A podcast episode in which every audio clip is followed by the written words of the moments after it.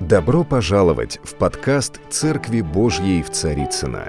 Надеемся, вам понравится слово пастора Олега Риховского. Спасибо, что вы с нами. Сегодня вербное воскресенье – это вход Господень э, в Иерусалим. И также это называется вербное воскресенье или пальмовое воскресенье. Я хотел бы немножко дать больше предыстории об этой дате. Я понимаю, что все мы э, на протяжении всей нашей жизни мы празднуем это время. Ну, может быть, кто-то не до конца знает вообще рождение, откуда это все пошло и как это все начиналось.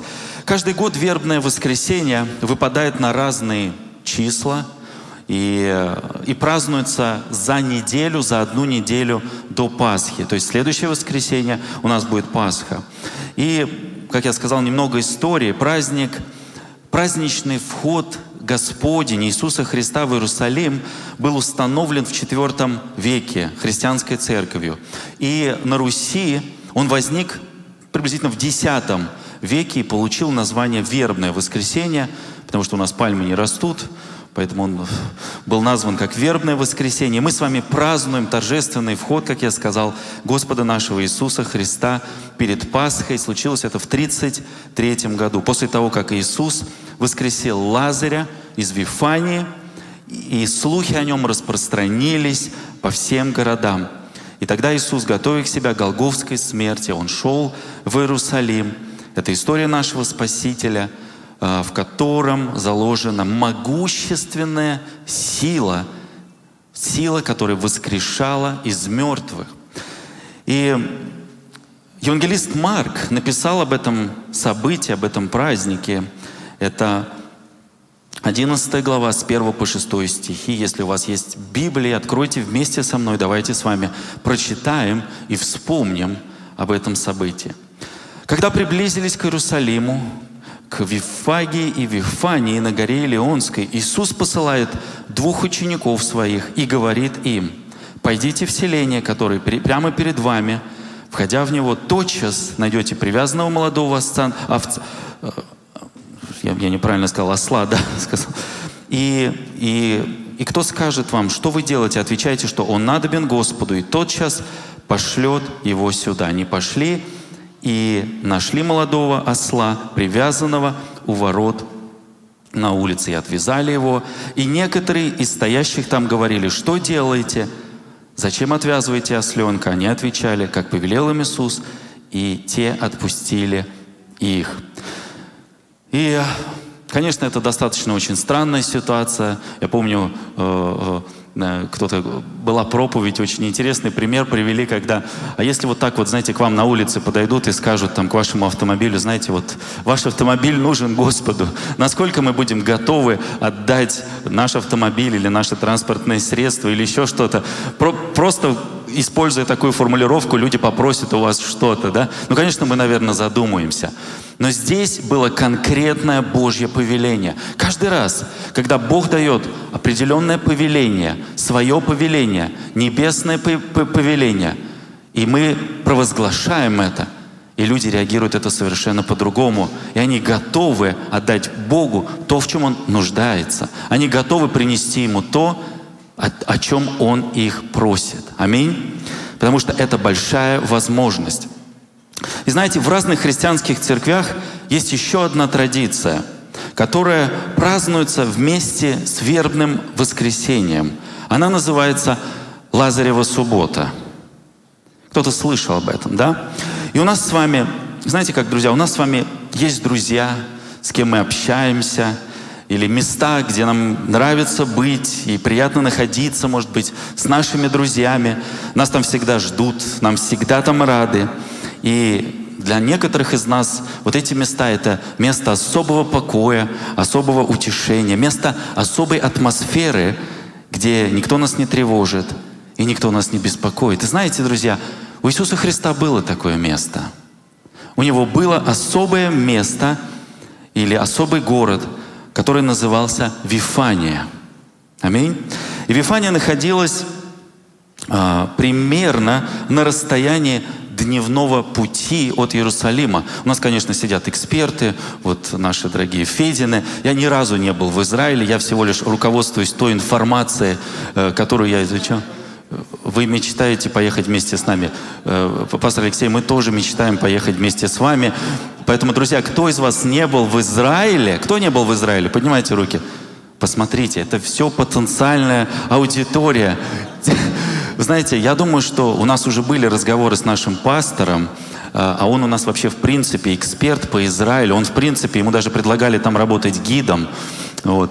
И знаете, я думаю, что нам можно запланировать, может быть, на следующий год какой-то... А, здесь с этим годом еще не все понятно, но на следующий год можно запланировать особую поездку в Израиль, чтобы прикоснуться к этим святым местам, к этим местам, э, которые говорят о Христе, которые говорят о, о тех событиях, которые мы читаем в Священном Писании.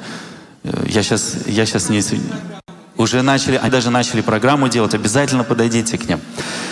И э, Вифания находилась в то время буквально на расстоянии дневного перехода от Иерусалима. То есть это буквально несколько километров э, э, от Иерусалима на западной части его. Да?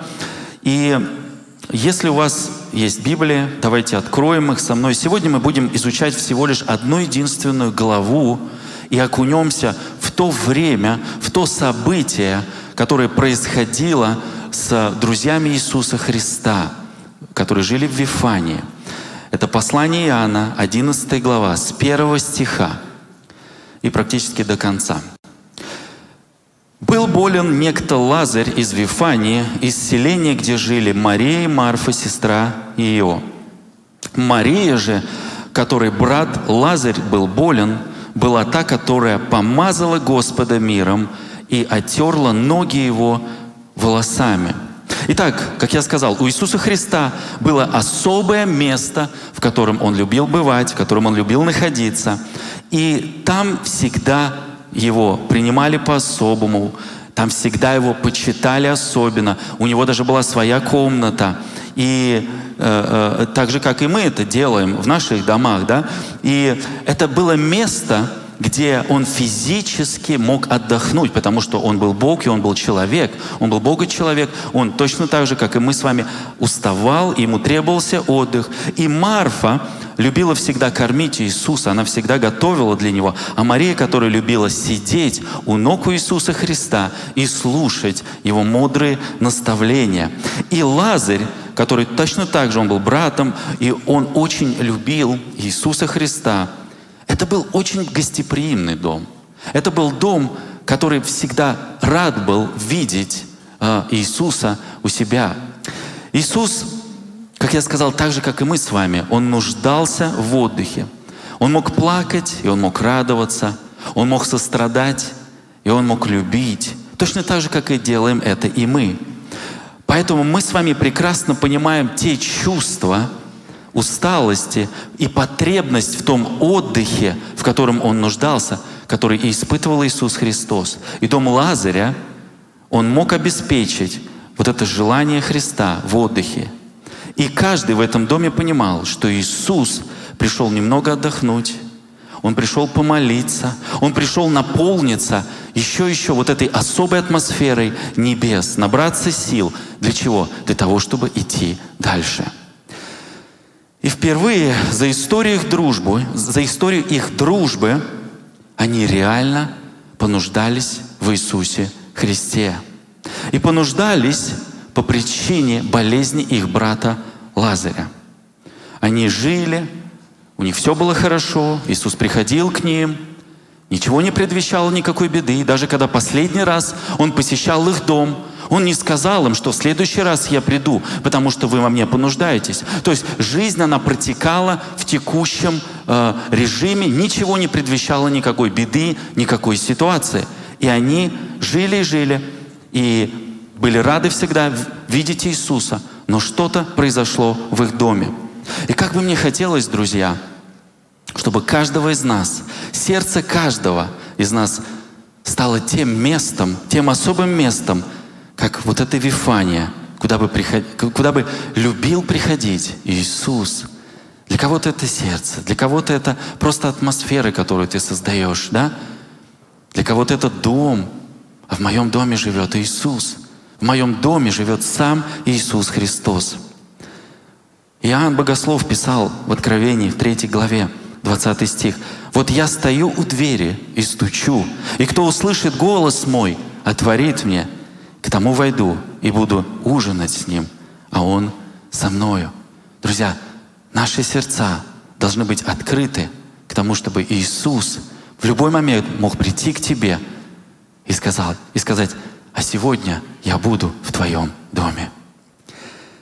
Я знаю, что наша церковь Наша церковь очень гостеприимна. Я знаю очень многих, и сидящих здесь, вот достаточно просто сказать, намек, намекнуть, что э, твой дом надобен Господу. Сегодня в твой дом придет Иисус. Да? Есть такое понятие, как странноприимственность. Я знаю, что очень часто наши с вами дома служат другим людям, которые, может быть, проезжают через Москву, которые просто приезжают в гости или еще что-то.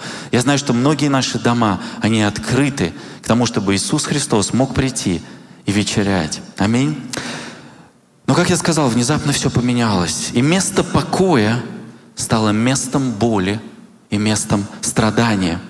Знаете, так часто бывает в нашей жизни. А, знаете, вот ведь очень многие думают, что вот если я христианин, то ничего не может со мной плохого произойти. Ничего не может со мной плохого приключиться. Это часто бывает. И мы думаем, что Христос всегда со мной, и Он в моем сердце. И знаете как? Христос, Он никогда нас не покидает, Он никогда нас не оставляет, даже когда кажется, что Его рядом нет. Он все равно остается в нашем сердце, в моем духе, в моем душе. И ничего не может нарушить этот мир. И вот они увидели, что их брат, он очень серьезно болен. Из третьего стиха написано, сестры послали сказать ему, Господи, вот тот, кого любишь, болен. Смотрите, они настолько уважительно, настолько уважительно они обратились к Иисусу Христу с просьбой. Знаете, очень часто я стал замечать, особенно вот сейчас, современная какая-то вот такая тенденция началась, люди стали очень неуважительно обращаться к Богу. Знаете, вот Бог такой какой-то у них карманный стал, знаете, как, а, Господь, помоги, сделай быстро. То есть отсутствует почтение. Я уже не говорю про почтение к священству, почтение к пастырям, почтение к друг другу, к близким. Знаете, нам есть на чем работать, нам есть к чему стремиться. Я верю, что есть в почтении заложена величайшая сила. Скажи аминь сейчас. Знаете, Малахия 1.6 э, написано, «И если я Господь, то где э, благоговение предо мною? Где почтение ко мне?» Мы должны быть очень почтительны, друзья, к нашему Небесному Отцу. Аминь. Итак, они даже не, не стали называть Его по имени. Вот тот, кого ты любишь. И четвертый стих. Иисус услышал то, сказал, это болезнь, не к смерти, но для славы, да прославится через нее Сын Божий. Это болезнь не к смерти. Как часто мы слышим эти слова, когда мы заболеваем, когда что-то с нами происходит, и мы думаем, встать на это место Писания, поверить в это место Писания, или что-то другое нас ожидает. И Иисус Э, Господь, знаете как, Он не всегда с нами говорит на понятном нам языке. Эта болезнь не к смерти, значит, что Он не должен умереть, но к славе Божьей. И Бог, Он прославляется через нее.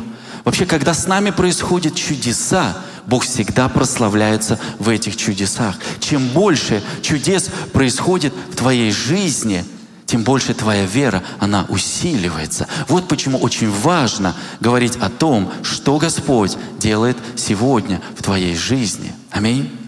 И э, допускаем ли мы с вами мысль, что мы можем проходить что-то тяжелое в нашей христианской жизни, чтобы Бог через это мог прославиться – Знаете, Бог не предупреждает нас, Он не всегда предупреждает нас о предстоящих событиях. Как, собственно говоря, Он не, предуп, не, не предупредил Лазаря об этом. Он ничего не сказал.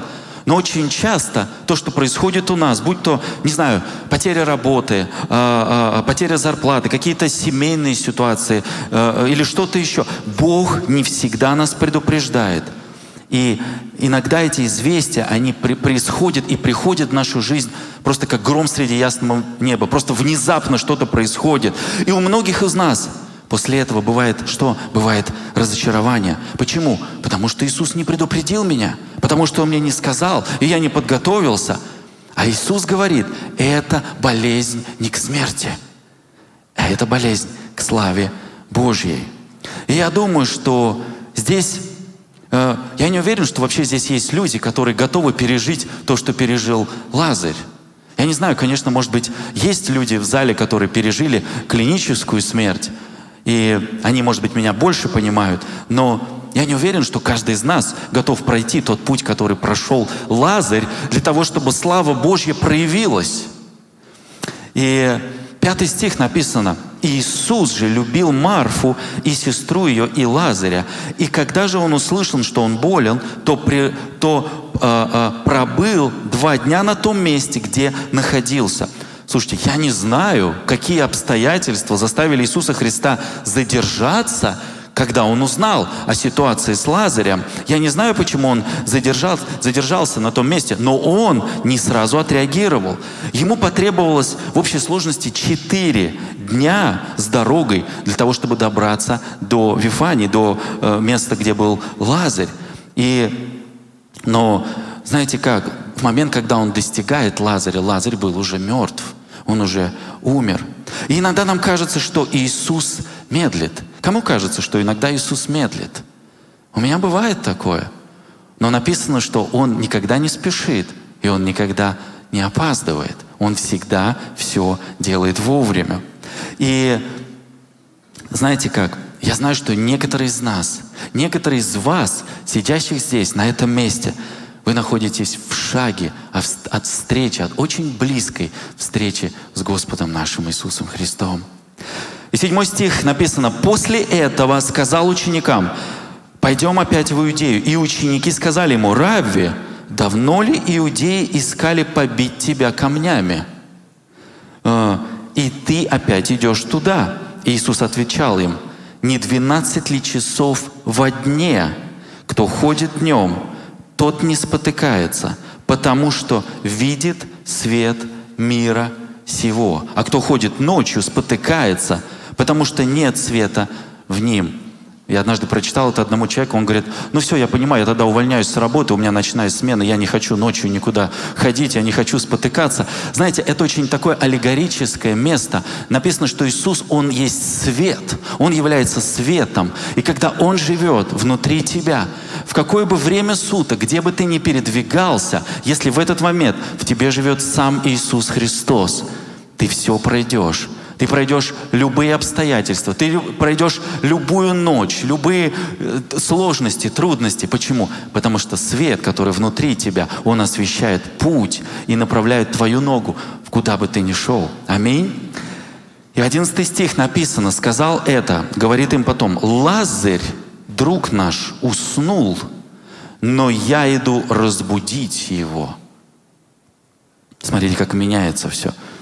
На самом деле, знаете, когда люди болеют, вот я могу вам сказать про своих детей, у меня три мальчика, у меня уже есть определенный опыт, и когда я знаю примерно на второй-третий день, когда уже, знаете как, человек начинает потеть, жар какой-то, да, и он начинает спокойно засыпать, он начинает более-менее спокойно спать, хотя еще может быть температура, еще что-то.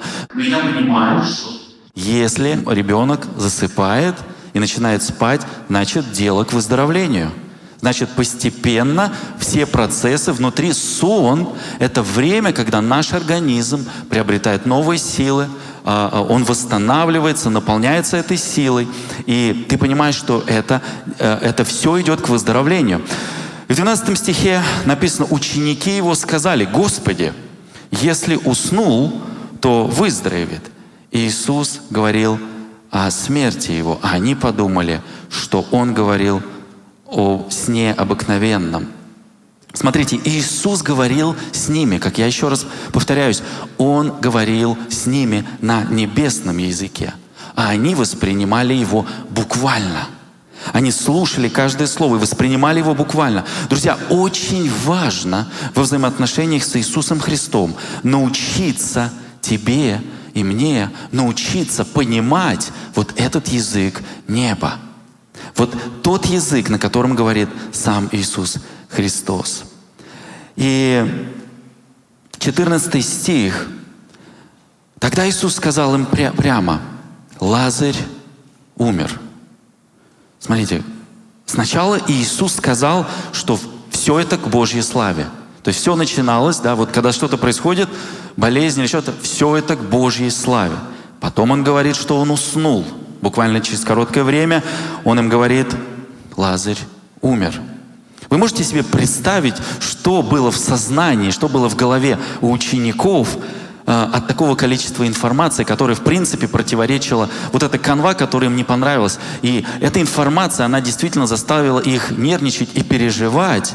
А, а, за короткий промежуток времени они получили настолько разную информацию. Друзья, нам важно научиться. Небесный язык, тот язык, который говорит на котором говорит Дух Святой, на котором говорит Иисус, на котором говорит Бог. Наша задача — научиться понимать, что говорит Бог. Научиться понимать те откровения, тот язык небес, небесный язык. И дальше он говорит, 15 стих, а, здесь ситуация вообще кардинально меняется. Он говорит, «И радуюсь за вас». Ничего себе поворот. Друг умер, а он радуется – где логика, хочется спросить. Только что он узнает, констатирует факт, Лазарь умер. И он говорит, я радуюсь за вас.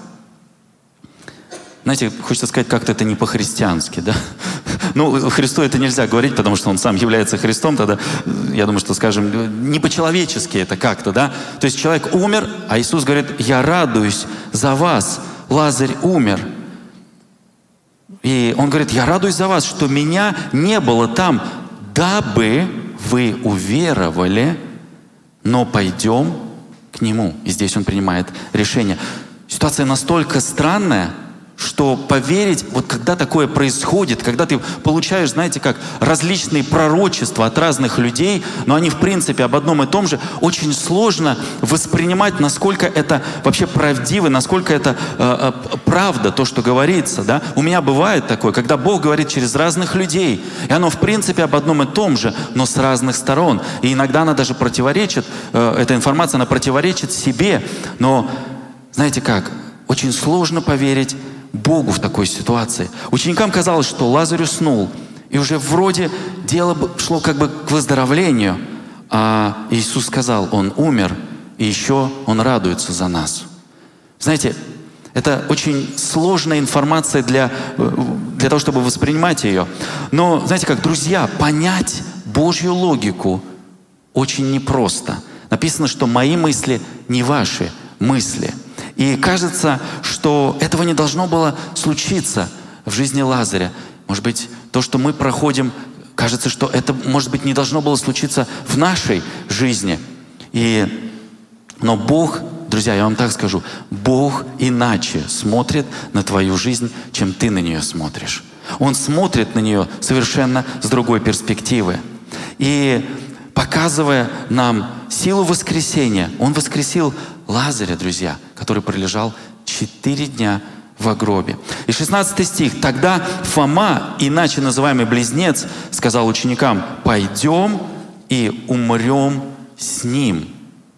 Ну, я думаю, что, знаете, как мы все знаем Фому, Фома, который, собственно говоря, ровно через неделю после этого события, он первый бежал от Голгофы, испугавшись, и после э, воскресения он был первый, который, ну, не поверил, э, ему пришлось вложить персты, то есть свои пальцы в руки Иисуса для того, чтобы понять вообще, это Иисус или нет. Он, он в это не мог поверить, собственно говоря, тут отсюда и пошло Фома неверующий.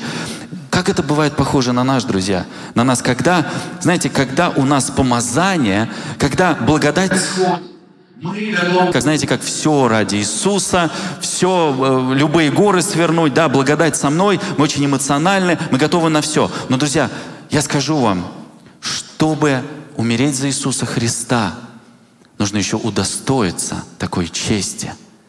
Не каждый человек еще удостаивается, чтобы умереть и пострадать за нашего Спасителя. Итак, идем дальше. 17 стих. Как я сказал, мы сегодня будем разбирать только одну главу.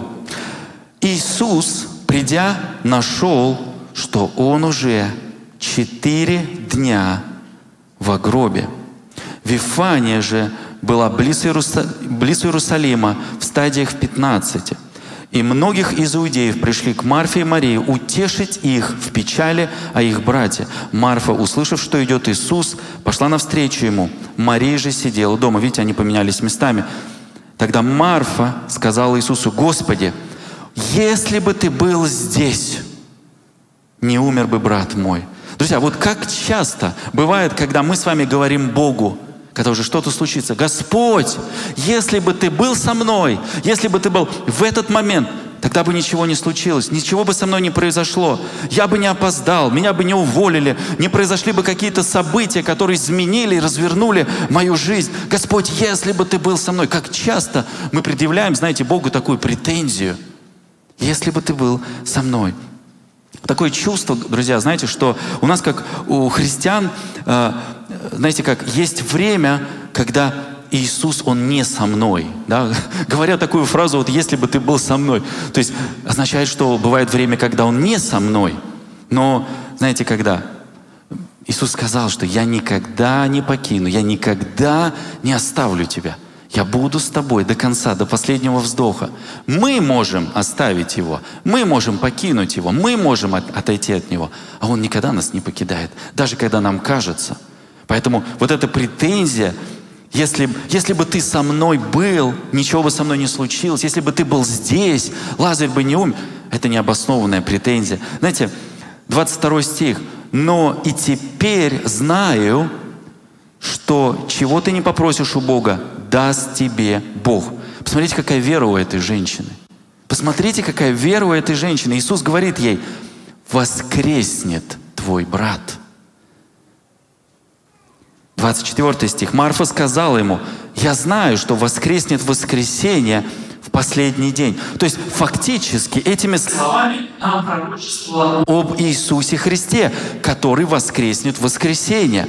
Но она говорила о другом. Она говорила о том воскресении мертвых, когда мы все воскреснем, э, э, о воскрешении мертвых. И Лазарь точно так же воскреснет. 25 стих. Иисус сказал ей, «Я есть им воскресение и жизнь, верующий в Меня, если и умрет, оживет». Верующий в Меня, если и умрет, оживет. И всякий живущий и верующий в Меня не умрет вовек. Веришь ли Ему? Знаете как, да, телом мы умрем, конечно, многие из нас. И мы это понимаем, мы смертны, наше тело, оно смертно. Но здесь, друзья, здесь речь идет о другом. Здесь речь идет о душе и о нашем духе. Они будут жить вечно.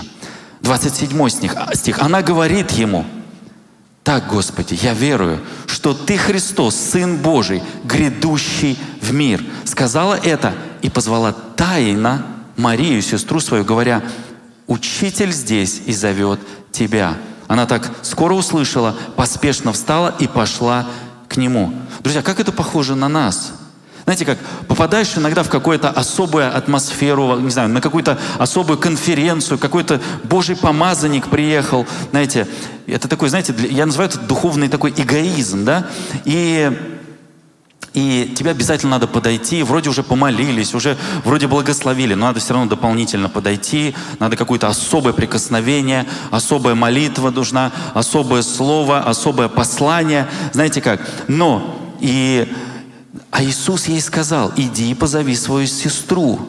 Не только ты будешь наслаждаться этим Божьим действием, Смотрите, Иисус меняет шаблоны, Он меняет стандарты. Не только ты будешь наслаждаться этим действием – и он позвал не только Марию, но и иудеи пусть приходят и смотрят.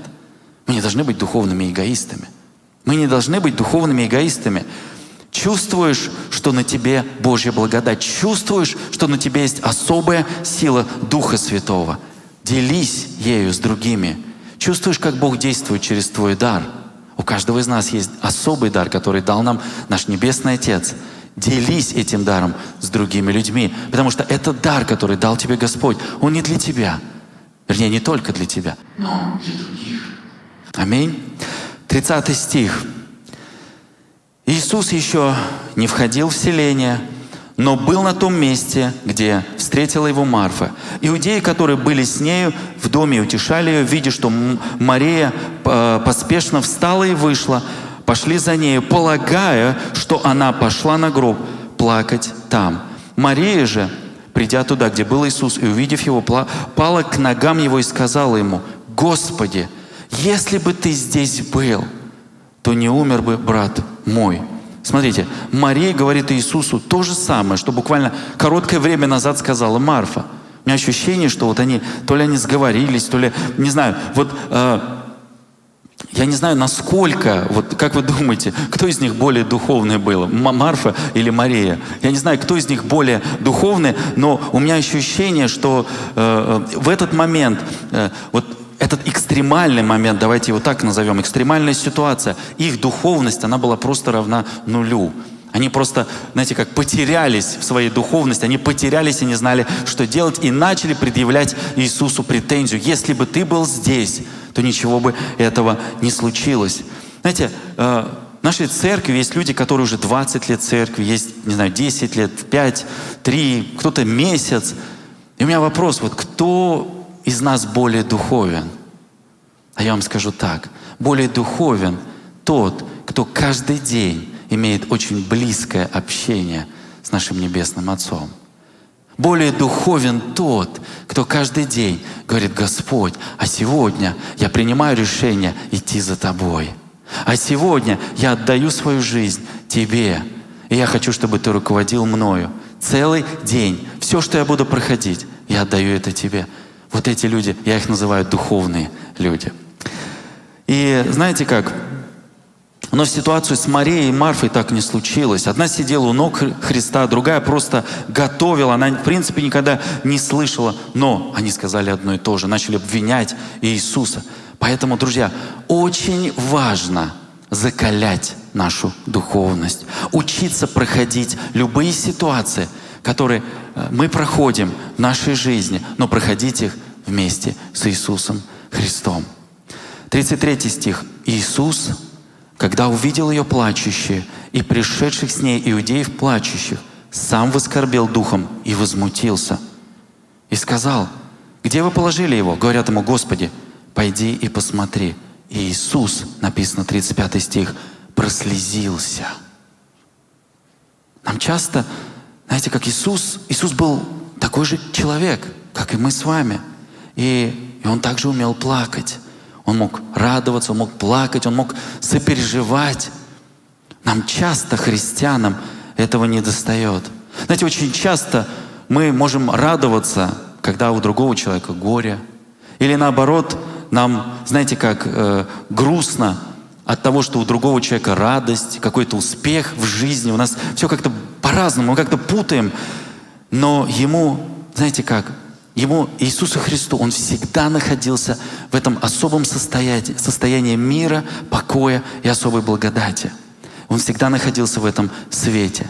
И 36 стих написано, «Тогда иудеи говорили, смотри, как он любил его. А некоторые из них сказали, не мог ли сей, отверший очи слепому, сделать, чтобы и этот не умер. Смотрите, я не туда же, не точно так же. Пытаются Иисуса обвинить, пытаются Ему предъявить какую-то претензию, зная о тех чудесах, которые они видели, и что Он не отреагировал на смерть Лазаря. Смотрите, они все как будто сговорились. Спасибо, Иисус, что Ты пришел, собственно говоря, на поминки уже. Но почему Ты не мог прийти раньше? Почему, зная эту ситуацию с Лазарем, почему ты не пришел раньше? Где ты был? Чем ты занимался? И 38 стих.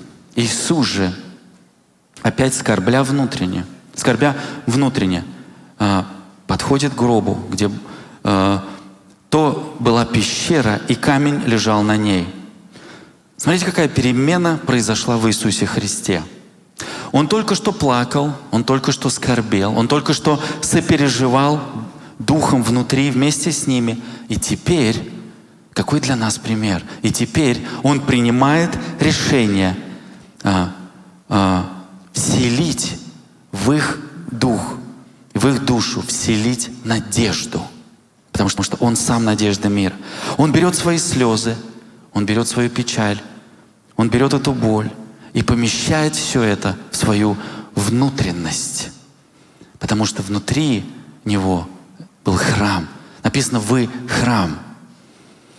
Кто знает, что этот храм есть у каждого внутри из нас? И, друзья, Писание говорит нам четко – Будь тверд и мужественный. Я всегда вспоминаю это слово, когда прохожу очень непростое время. Будь тверд и мужественным. Когда мы проходим нелегкое время, очень важно взять эту боль, взять эту горечь, взять это разочарование и принести все это к ногам Иисуса Христа. Отдав все этому, я хочу спросить, вот что Он дает тебе взамен, когда ты отдаешь Ему все это? Что Он дает тебе взамен? Он дает тебе праведность, мир, Он дает тебе долготерпение, Он дает тебе победу, Он дает тебе безмерную любовь. И Он сам начинает в этот момент говорить через тебя. 39 стих. Иисус говорит, отнимите камер.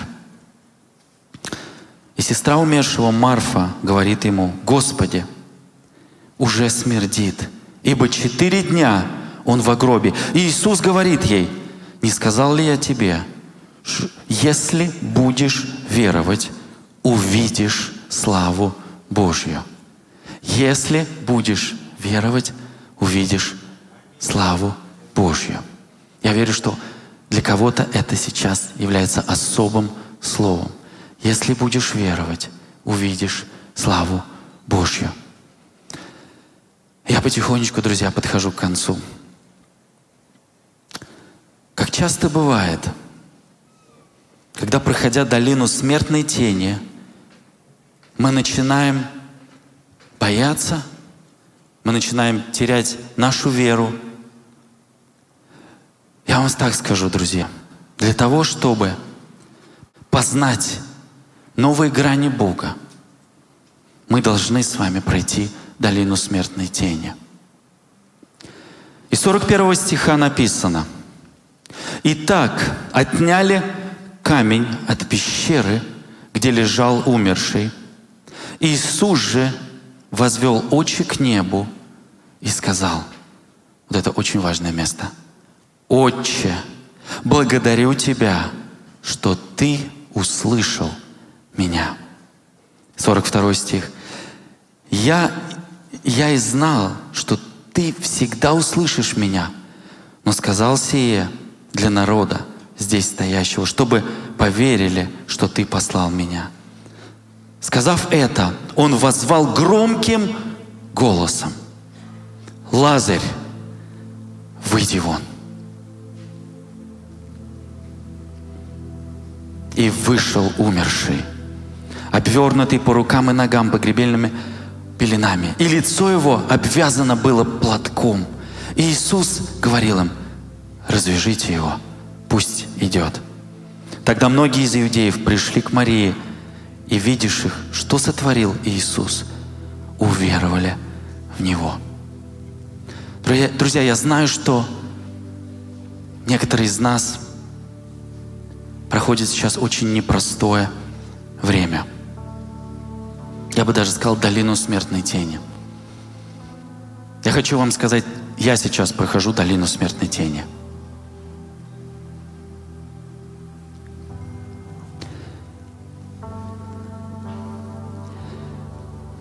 Буквально несколько дней назад, когда я готовился к этой проповеди, я молился, я спросил Господь, знаете, особенно когда ты давно в Боге, ты знаешь все ответы.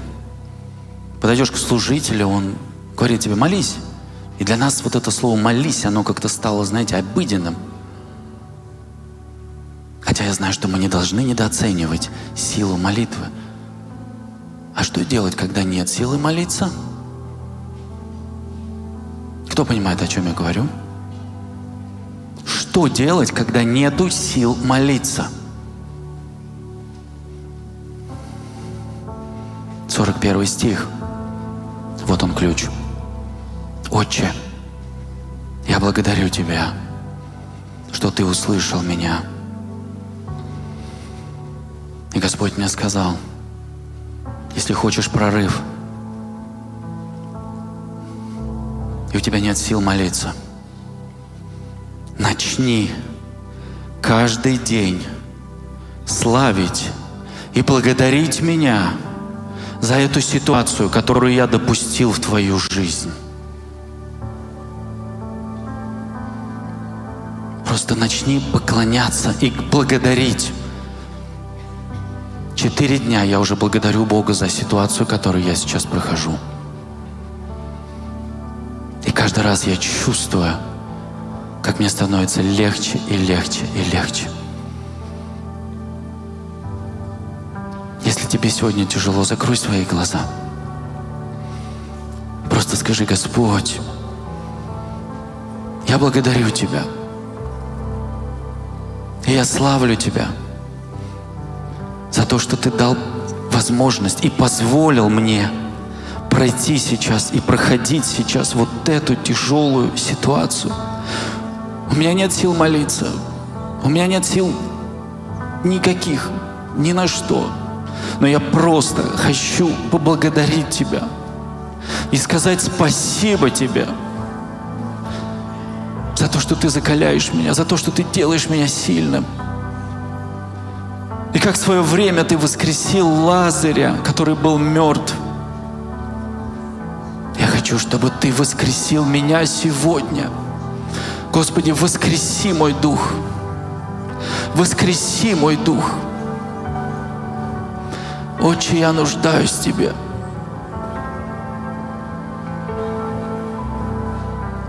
Пусть Твоя воля исполнится на моей жизни. И я хочу тебе сказать, пока эта ситуация не закончится, благодари Его и прославляй Его за эту ситуацию каждый день. Каждый день. И ты увидишь, как ты воскреснешь. Скажи, я воскресну. Я поднимусь. Потому что Ты со мной. Спасибо, Господь. Спасибо, Отец. Друзья, я прошу вас в эту предстоящую неделю то, о чем мы сейчас говорили, практикуйте это, делайте это каждый день. Для меня это стал выход. Я хочу вам сказать, я тоже человек. И мне порой тоже бывает нелегко. Я знаю, какие ситуации проходит наш пастор.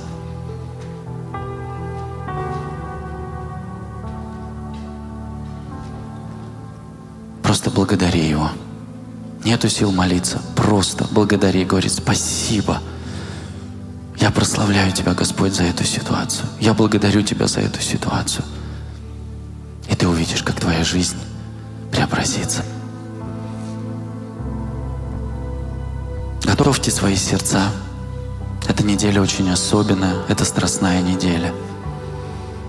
Будет очень особое излияние Духа Святого на эту землю в это особенное время – многие из вас переживут особое, особое прикосновение Бога. Кто-то из вас, как я сказал, стоит в шаге от победы. Кто-то кто из вас стоит в шаге от того, чтобы все изменилось и все преобразилось. Но ключ — благодарность и поклонение. Благодарность и поклонение. И Он все решит. Аминь. Аминь. Воздайте Богу большую славу. Дорогие друзья, спасибо, что были с нами. И до встречи на следующей неделе на подкасте «Церкви Божьей в Царицына.